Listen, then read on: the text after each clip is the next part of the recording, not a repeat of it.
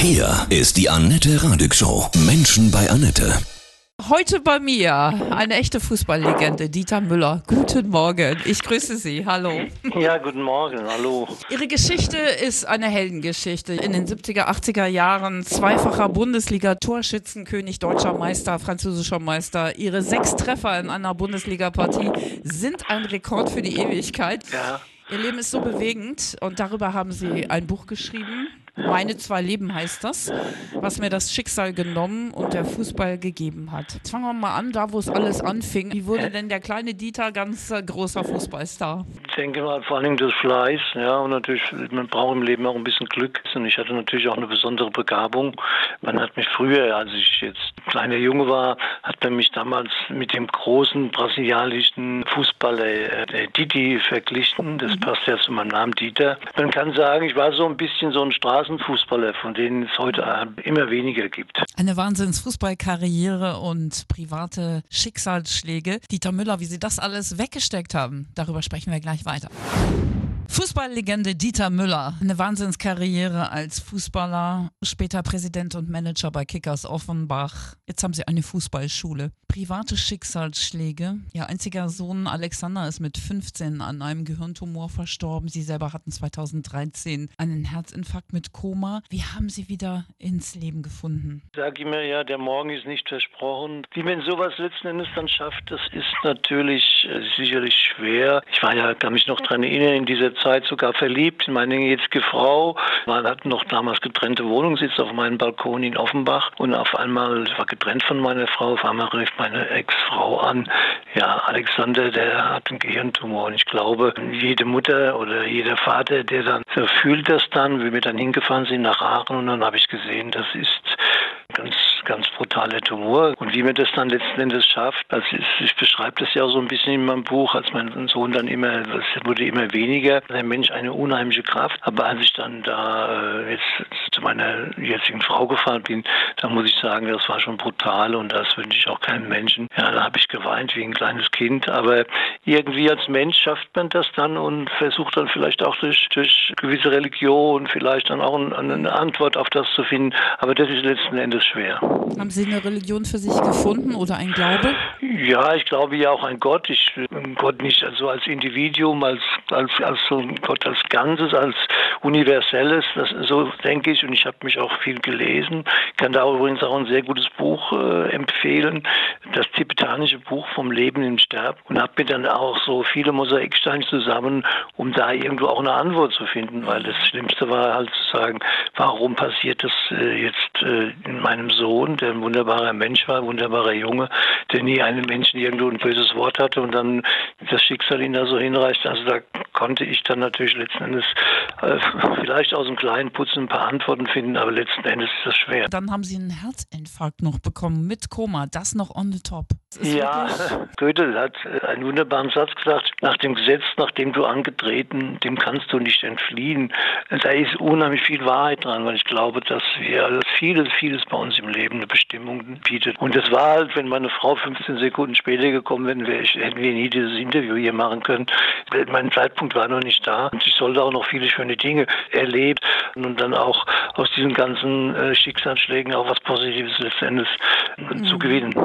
Was können Sie allen sagen, denen es ähnlich geht? Dass man bewusst leben muss, ja, dass man auch was ganz, ganz Wichtiges, was vielen Menschen halt auch ein bisschen verloren gegangen ist, ist die Demut. Wenn man morgens aufsteht, dass das alles nicht selbstverständlich ist, sondern dass man da Dankbarkeit hat an das Leben und den Moment, dass man jetzt hier ist und dass es einem gut geht. Ich bin ja nicht der Einzige, der so ein Schicksal erlebt hat. Ich wollte halt mit meinem Buch den Menschen auch so klein bisschen Trost geben, zu erklären, wie man dann da trotzdem noch ein ordentliches Leben führen kann.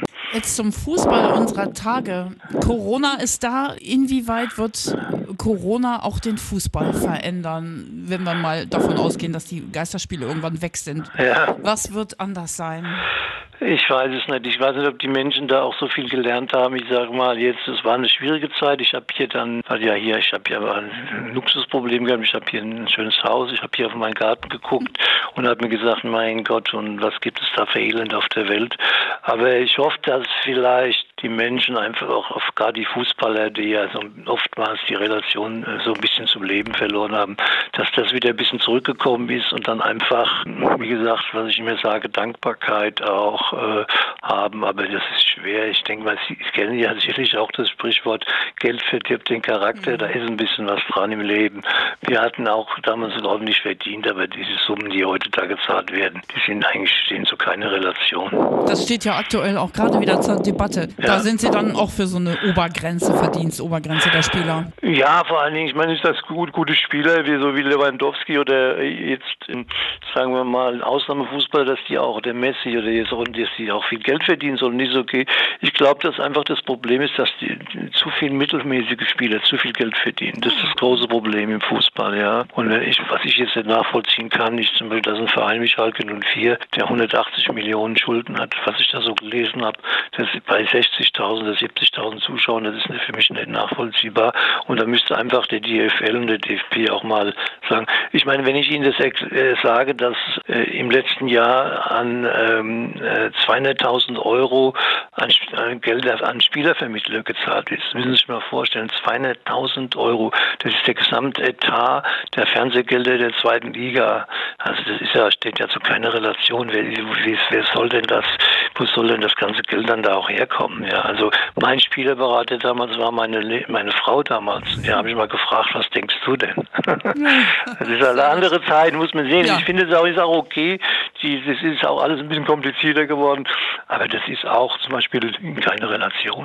Wer ist Ihr Fußballheld, Ihr Lieblings-Superfußballer nach wie vor? Ja, also ich muss sagen, ich habe ja das Glück gehabt, mit, mit großen Fußballern zu spielen, so wie Franz Beckenbauer. Und in meinem Buch beschreibe ich das ja auch ganz, ganz, äh, ganz nett, als ich dann das erste Mal zur Nationalmannschaft kam in der Sauna und dann saß der große Franz Beckenbauer da mir, bei mir in der Sauna. Dann bin ich zu ihm gegangen und habe zu ihm gesagt, äh, guten Tag, Herr Beckenbauer, ich bin der Dieter Müller. Und er hat zu mir gesagt, ja, Mai kann Franz, kann Franz zu mir sagen. Das fand ich schön. Also ich fand, Franz Beckenbauer war ein großartiger Fußballer und hat unheimlich viel geleistet für den Fußball. Sie haben heute eine Fußballschule. Betreiben Sie die auch in Gedenken an Ihren verstorbenen Sohn? Nee, das ist schön, dass Sie das ansprechen, weil äh, das hat mir viel geholfen in meinem Leben. Als ich dann diese ganz schwierige Phase hatte und ich muss sagen, ich hatte dann auch nachdem mit meinem Sohn, hatte ich mich auch kurze Zeit von meiner jetzigen Frau getrennt, um einfach mit allein die Dinge zu verarbeiten. Und dann hatte ich oftmals auch eine gewisse Leere äh, gefühlt und dann habe ich mir gesagt, so jetzt musst du dein Leben wirklich in die Hand nehmen dann habe ich die Fußballschule gegründet. Und da habe ich jetzt seit 30 Jahren arbeite ich da mit Jungs und Mädels und es macht mir unheimlich viel Spaß. Und die haben mir auch viel Kraft gegeben, das muss ich dazu sagen. Ich mache das mit, mit sehr großer Liebe und ja, das ist äh, auch viele Schicksale erlebt, die nicht schlimm waren und wo ich dann versucht habe, durch meine Lebenserfahrung da auch zu helfen. Und insofern hat mir das, hat mir, ich, ich, wollte gar keinen Manager irgendwo nehmen. Ich hatte Angebote. Ich war ja Manager bei Dynamo Dresden, Bundesliga oder Trainer vielleicht höher. Nein, ich habe da meine Berufung gesehen und das war für mich im Leben ganz wichtig. Was ich ganz, ganz schön finde, ist, dass Sie trotz allem, was Sie erlebt haben, auch an Negativen, so eine unglaublich ansteckende Lebensfreude haben. Das ist wundervoll. Danke, das ja. lieb. Danke, danke, danke. Ihr Buch lesenswert, meine zwei Leben, was mir das Schicksal genommen und der Fußball gegeben hat. Dieter Müller, von Herzen alles Gute. Ja, wünsche ich Ihnen auch. Ja, vor allem Gesundheit. Genau, ja. Dankeschön. Ihnen Vielen auch. Dank. Also, tschüss. Tschüss.